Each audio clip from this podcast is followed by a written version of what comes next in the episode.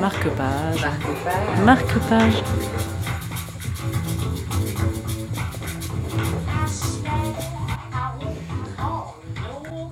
Bonjour à vous, euh, les auditeurs, les auditrices de Ryanair.com, la radio low cost de Ryan.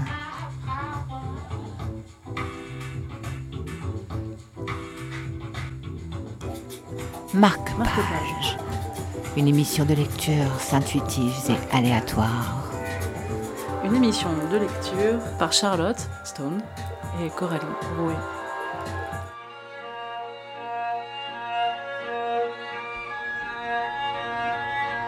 Un marque-page encore un petit peu spécial.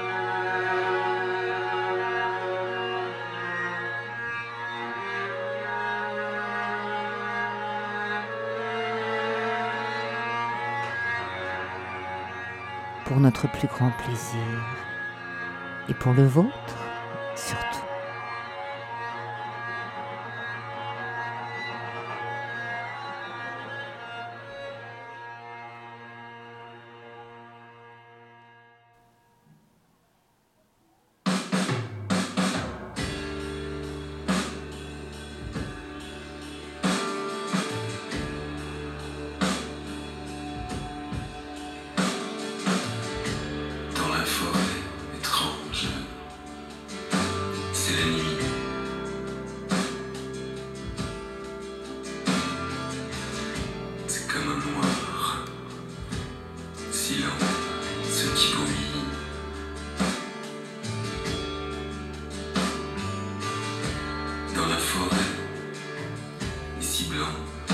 c'est la brume.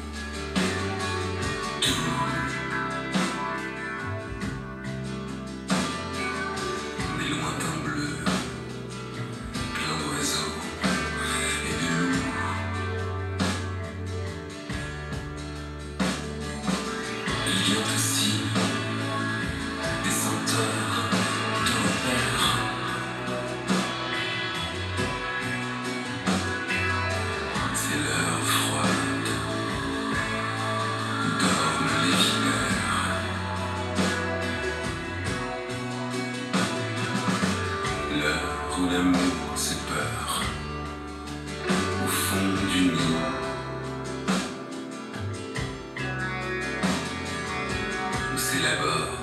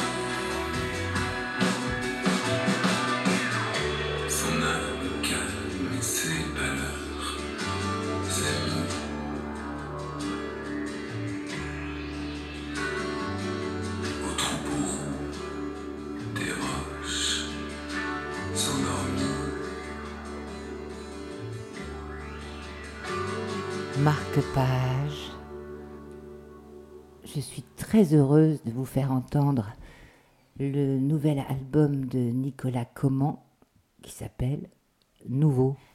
Et je vais vous en dire un petit peu plus après.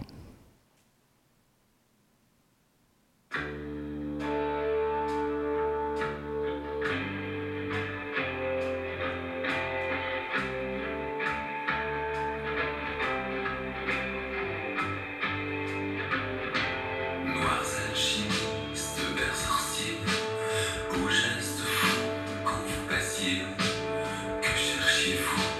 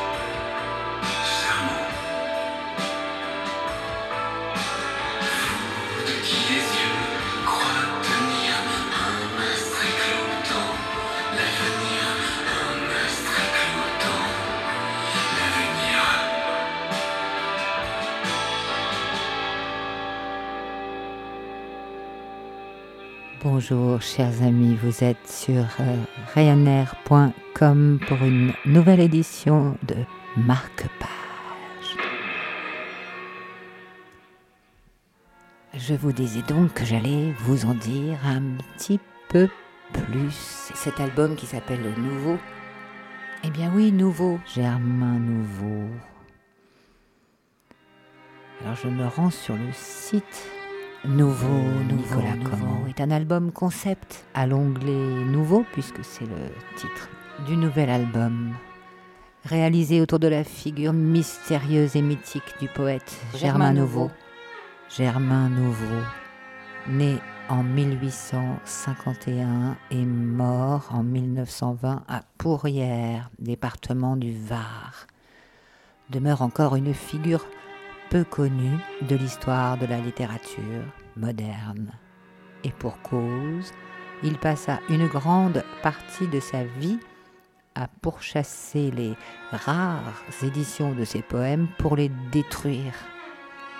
Pourtant, il fut un des grands héros de la poésie française avec ses compagnons Paul Verlaine et Arthur Rimbaud, auprès desquels il écrivit une œuvre étrange et contradictoire où voisinent érotisme et poésie sacrée.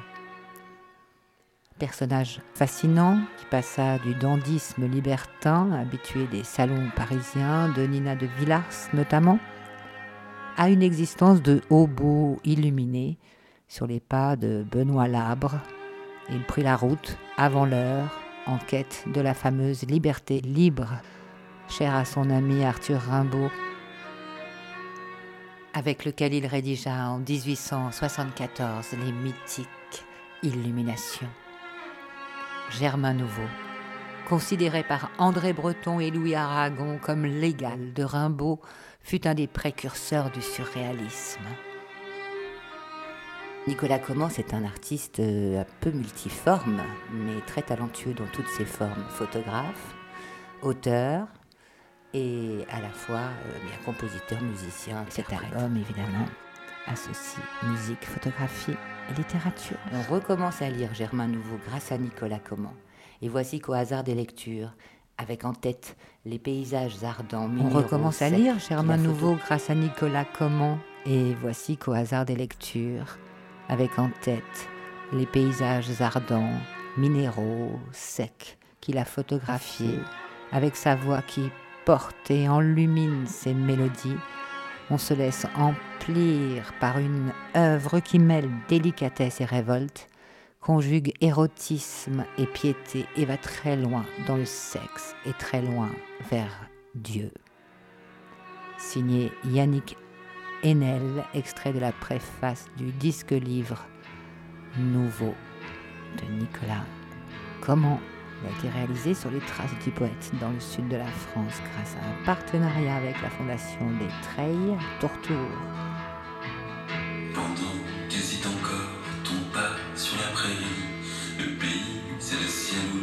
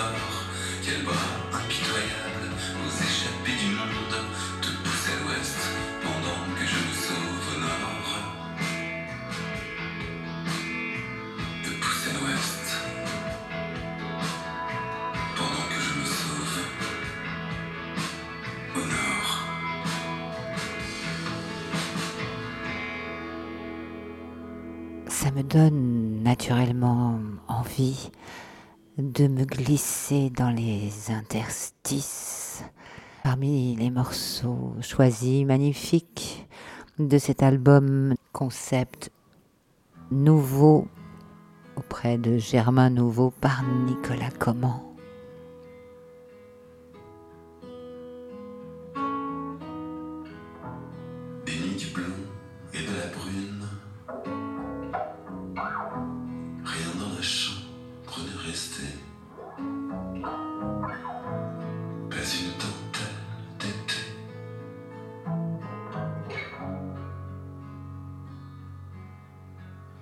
cravate commune.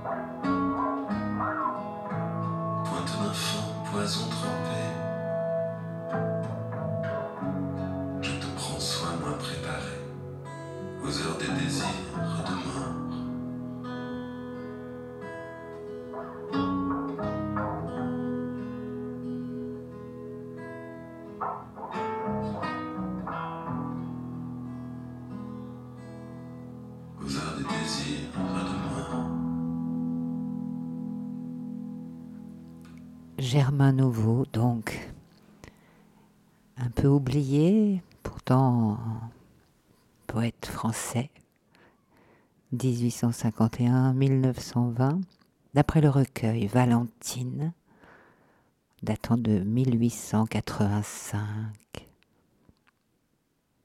Dangereuse. Vous, dangereuse, mais sans doute très dangereuse. Dangereuse. Certain. Vous dangereuse, mais sans doute très dangereuse, c'est certain.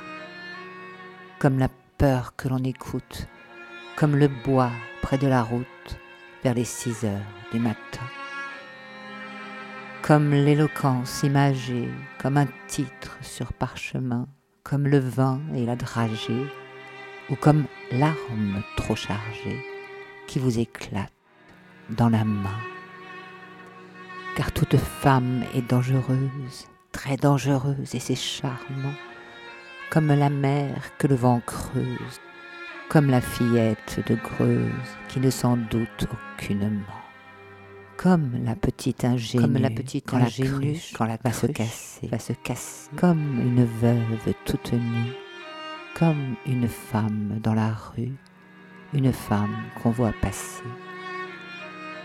Oui, toute femme est dangereuse, soit qu'elle allaite ses enfants avec sa mamelle amoureuse, soit qu'elle ait la cruche de Greuze à ses petits doigts triomphants. Qu'elle soit grave ou qu'elle joue, plus à craindre encore que le feu, que l'aviron ou que la roue, que le commandement en joue, que le cri Commencez le feu. Dangereuse comme la plume, la plume au vent, et l'eau qui dort, et l'obus, un obus qui fume. Comme la guerre qu'elle allume, elle peut amener la mort. Si vous êtes la plus aimée, ne seriez-vous point ici-bas plus dangereuse, qu'une armée victorieuse et parfumée des lauriers de trois cents combats. Vous êtes la plus redoutable, moi c'est pour cela que je veux, c'est pour ta grâce épouvantable qui ferait à la sainte table tous les saints se prendre aux cheveux. Oui, vous êtes la plus à craindre, car votre lit est le plus doux, c'est pour ça que j'aime à t'étreindre, toi qu'un Homère pourrait peindre avec du sang jusqu'aux genoux.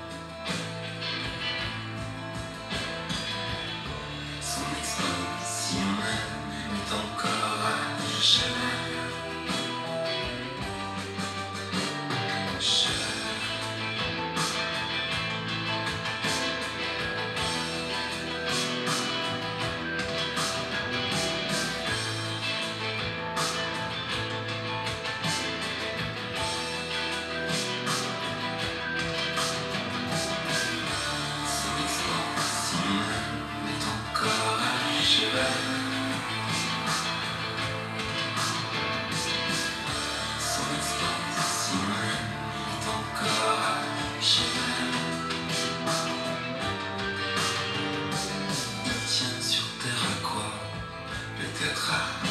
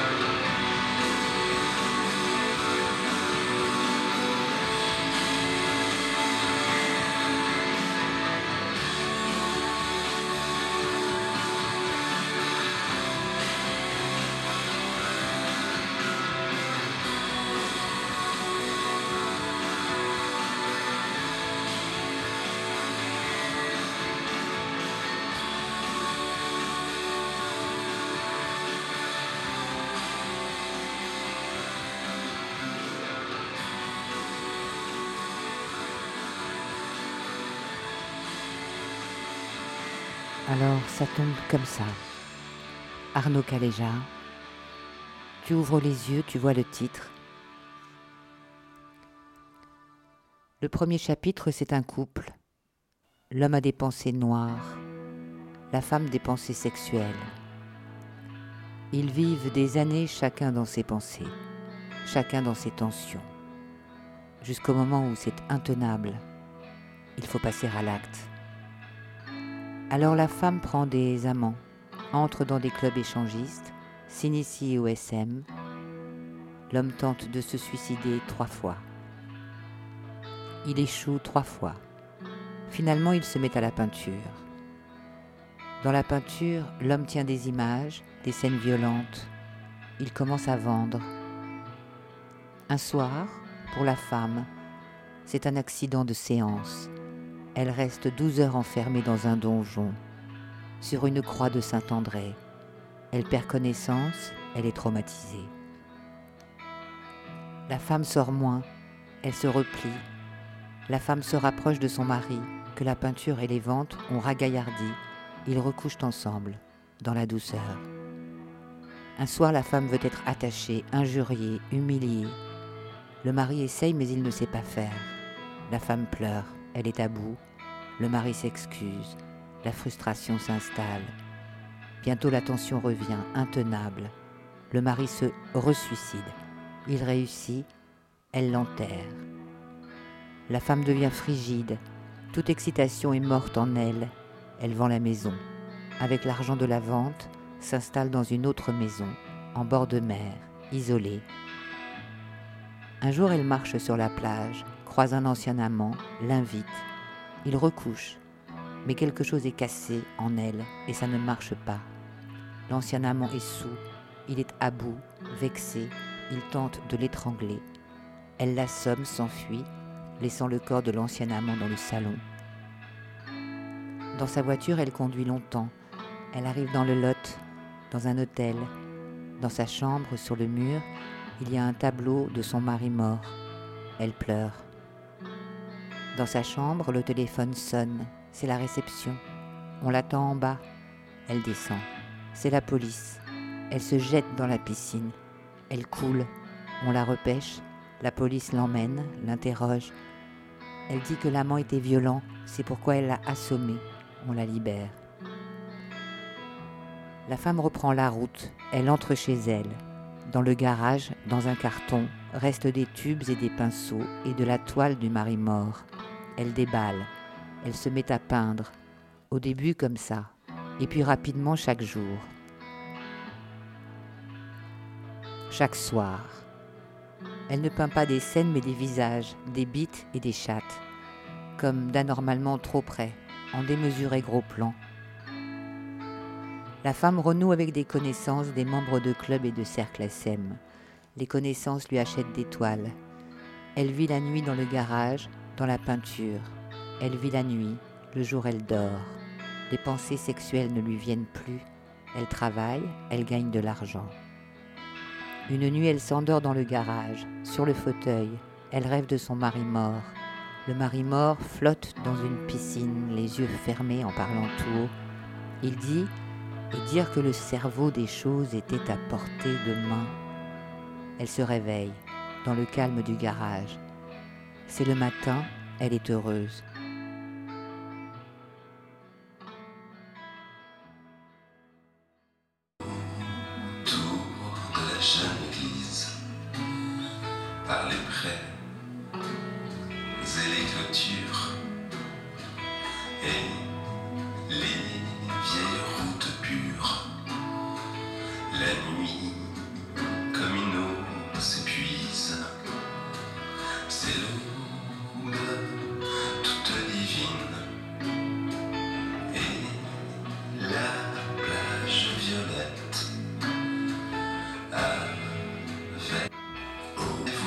Fête, au ciel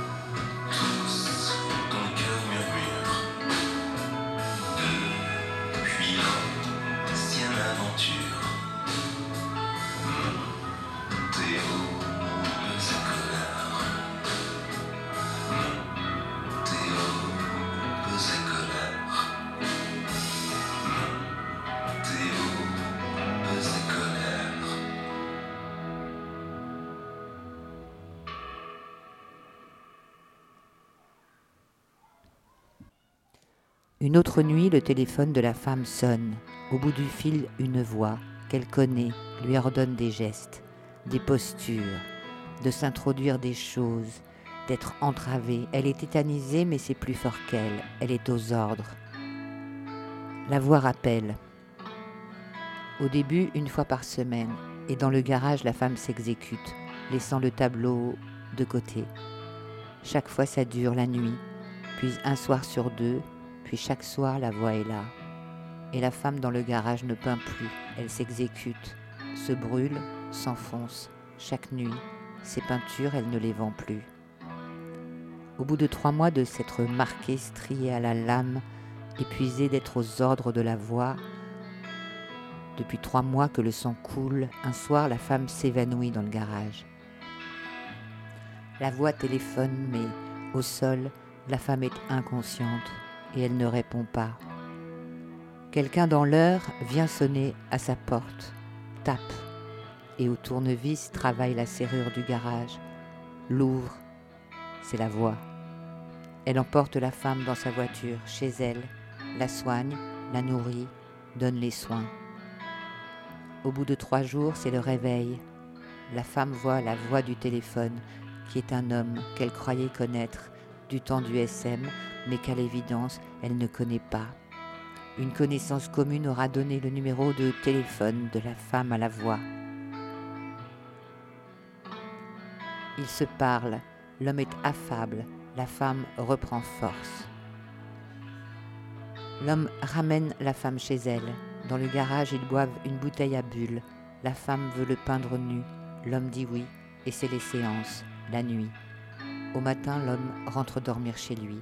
Ça dure comme ça six nuits. À la fin de la septième nuit, au matin, le tableau est là. L'homme est heureux, le tableau est beau. L'homme achète le tableau à la femme. La femme aussi est heureuse. C'est son premier portrait en pied où le corps n'est pas fragmenté. Alors ils ouvrent une bouteille à bulles qu'ils boivent. L'homme s'habille, il rentre chez lui. Devant la porte du garage, il se serre la main.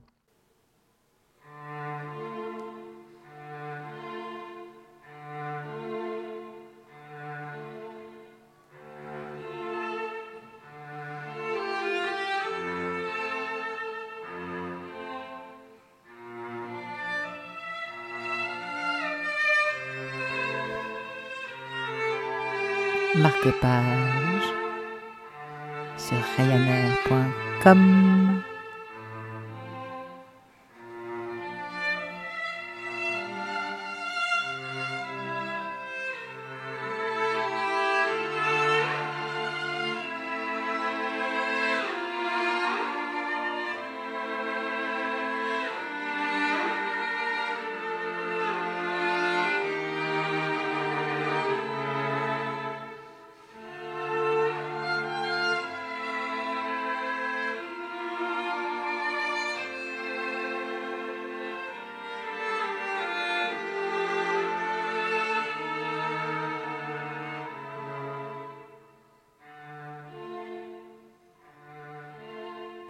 L'homme accroche le tableau au mur blanc devant son lit.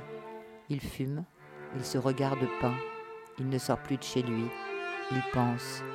Avec son téléphone portable, il se photographie nu, il prend des pauses. Les photographies circulent sur les écrans, dans les rectangles. Un soir, il reçoit un email. C'est un homme, il a une demande. Il marque les pots au fouet. il voudrait le marquer et lui demande. L'homme du tableau refuse. Un autre jour, c'est un autre email, une femme. Elle propose une rencontre. L'homme du tableau refuse.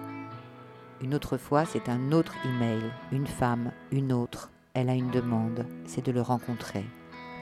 L'homme du tableau accepte. Dans un café, il se voit.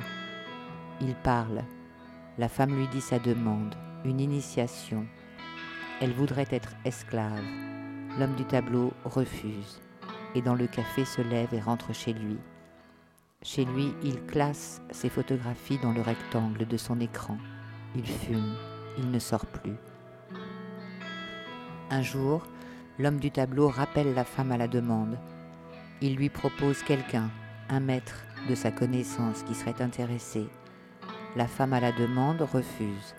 Elle le voulait lui, pas un autre. L'homme du tableau est touché.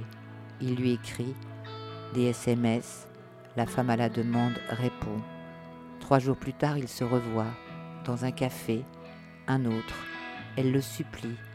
L'homme du tableau sort de la solitude. Il accepte. C'est des narrations. La femme à la demande est son personnage. L'homme au tableau est l'auteur pervers. Il propose. Elle a des devoirs. Le soir, chez lui, il la soumet. Il leur donne des postures, des entraves jusqu'à jouir sur elle. Le jour, c'est sans lui parce qu'elle travaille. Alors à distance, elle doit obéir, suivre le plan qu'il dicte par écrit. Les devoirs, le jour, à son travail provoquer les mâles, tôt le matin sucer l'homme d'entretien, manger des asperges la veille et pisser dans les corbeilles à papier se toucher en réunion, avoir toujours au derrière un objet enfoncé.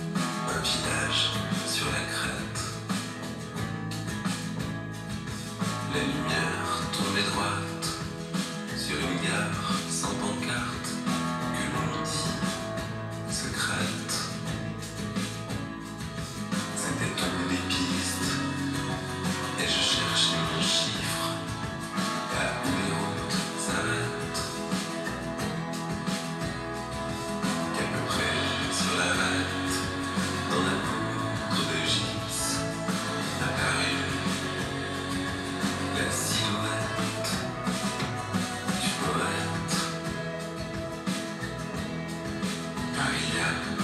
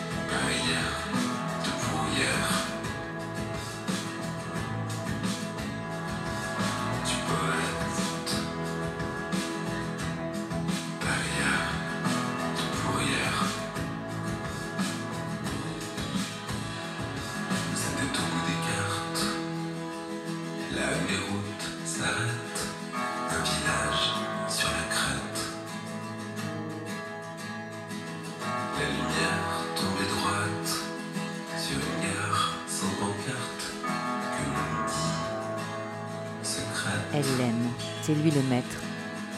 il dispose. À chaque tâche accomplie, c'est une photographie qu'elle doit faire avec son téléphone portable, la bite luisante de l'homme d'entretien, une corbeille souillée, le plug dans son cul qui dépasse, son visage couvert de crachats. Toutes les choses du jour demandées. Un soir, chez lui, enchaînée au cou, elle le serre. Elle se déplace à quatre pattes. Elle est la chienne. Des hommes arrivent que l'homme au tableau a invités. L'homme au tableau est le maître. Le maître leur propose sa chose. Les hommes l'utilisent. Au bout de cinq heures, la femme est épuisée, en morceaux. Les hommes partent. Le maître ouvre sa chambre à la femme. Au bord du lit, elle s'assied. Sa tête se lève vers le tableau qu'elle regarde et le reconnaît. Elle le reconnaît. C'est la première fois qu'elle le voit nu. Le maître va dans le salon. Il allume la télévision. C'est un documentaire. On voit un orang-outan fumer une cigarette. L'orang-outan est dépendant. Depuis dix ans, les visiteurs du zoo lui envoient des cigarettes allumées par les barreaux. Le maître éteint. Dans la chambre, le maître rejoint sa chose. Elle dort. Le lendemain, il pleut. Ils se réveillent tous les deux. Elle l'aime, il la regarde. Elle est sa chose. Elle a sur la peau de la joue un film de sperme sec. Il l'aime. Le besoin d'avoir été seul le quitte. Il le sent. Il l'embrasse.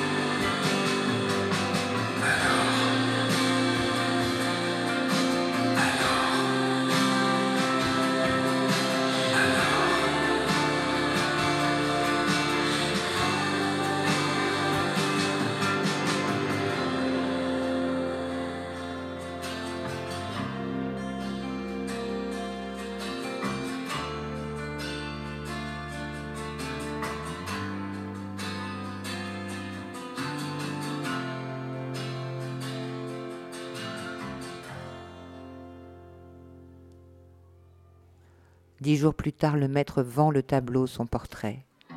L'acquéreur est un ami collectionneur. Le collectionneur est un homme chauve. Il a fait fortune, il voyage. Il a une maison dans les collines, où les peintures sont au mur, des portraits par centaines et des dessins, des paysages, des scènes. Un soir, le collectionneur organise une fête. Le monde arrive, des gens riches, des gens beaux, L'homme au tableau est là, avec sa chose. On présente la chose de l'homme au tableau au collectionneur. Les gens boivent, la vue est sublime. Il y a des nuages de vent posés dans les collines, et en bas c'est la mer. Puis quelqu'un crie, deux hommes se battent. Dans la bagarre, les deux hommes tombent dans la piscine. Du sang se mélange à l'eau, on les repêche. L'un d'eux est l'homme au tableau. On les sépare. Dans sa voiture, l'homme au tableau monte, il fuit. Sa chose reste affolée. On la rassure. Elle boit, elle se calme. Un couple propose de la descendre en ville à son hôtel. Elle y rentre, mais son maître n'est plus là. Elle s'affole. On la remonte chez le collectionneur. Les gens riches beaux sont partis. La fête est finie. La chose est dans les sofas avec le collectionneur chauve. Le collectionneur chauve lui parle de l'homme au tableau. Il est veuf, jeune retraité, revenu d'une vie dissolue, revenu du SM, aspirant à la solitude, les choses qu'elle sait déjà. La chose lui demande de voir le tableau de l'homme au tableau. Le collectionneur lui dit non, il l'a revendue. Elle se met en larmes. Il la calme, elle boit, elle se baigne nue dans la piscine où le sang ne flotte plus. Finalement, ils dorment. Le matin, dans un bus, la chose descend vers la mer. Devant la mer, elle entre, elle se baigne nue. Les vagues la frappent, elle boit la tasse. Elle sort, sans serviette, se sèche au soleil. On voit sur la peau de sa joue une trace de sel ou un film de sable, on ne sait pas. Ses vêtements froissés par terre, la courbe de son dos, son regard qui ne regarde pas, tout indique qu'elle veut mourir. Elle retourne dans l'eau, effectivement s'y noie. On la repêche, mais c'est trop tard.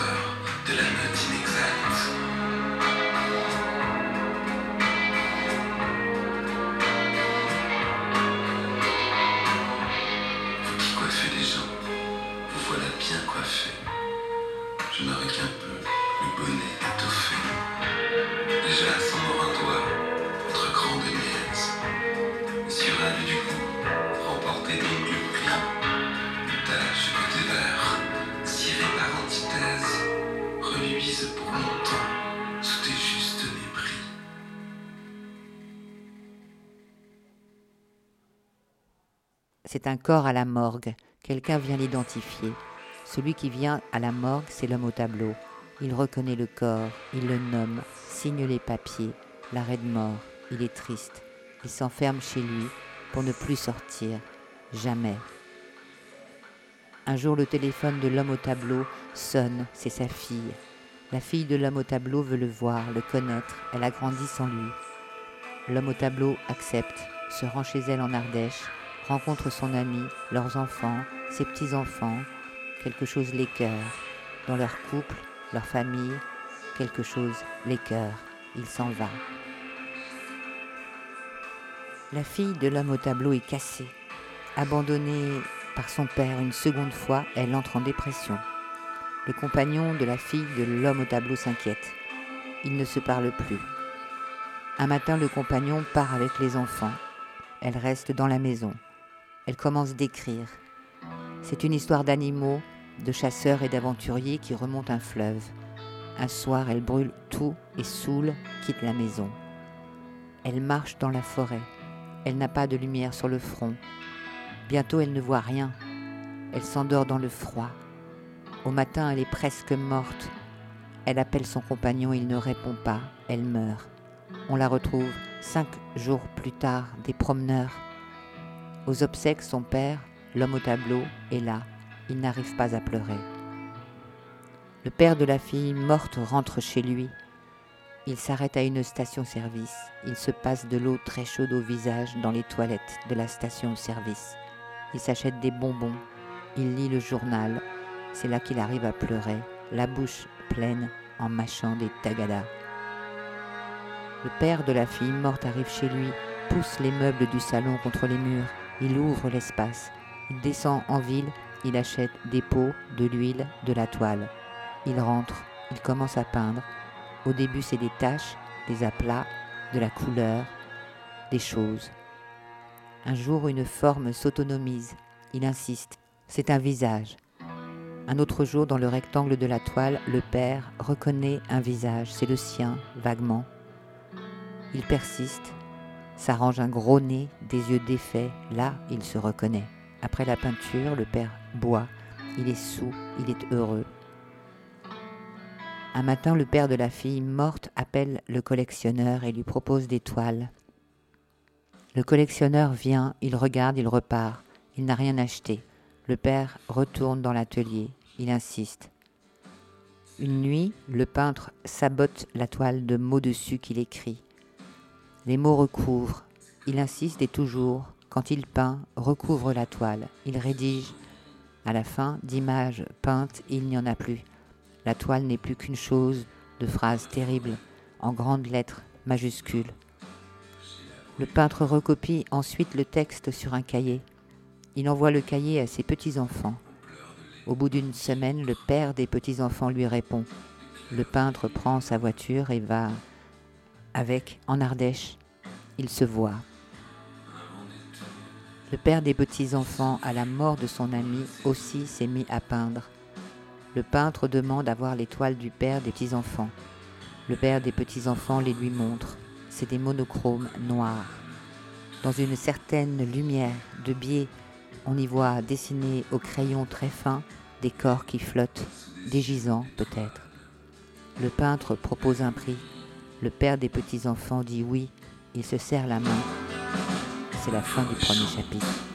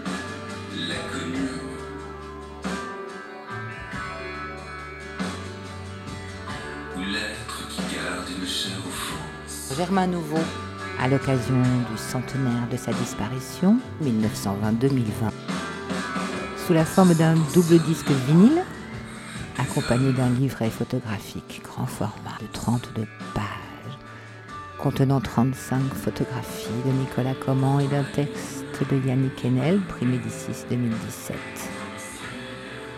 Eh bien voilà, chers amis, auditrices, auditeurs, nous venons d'écouter en entier l'album de Nicolas Comment en hommage Germain Nouveau. à Germain Nouveau. L'album s'appelle Nouveau. Vous trouverez toutes les références sur le site, à l'émission Marque Page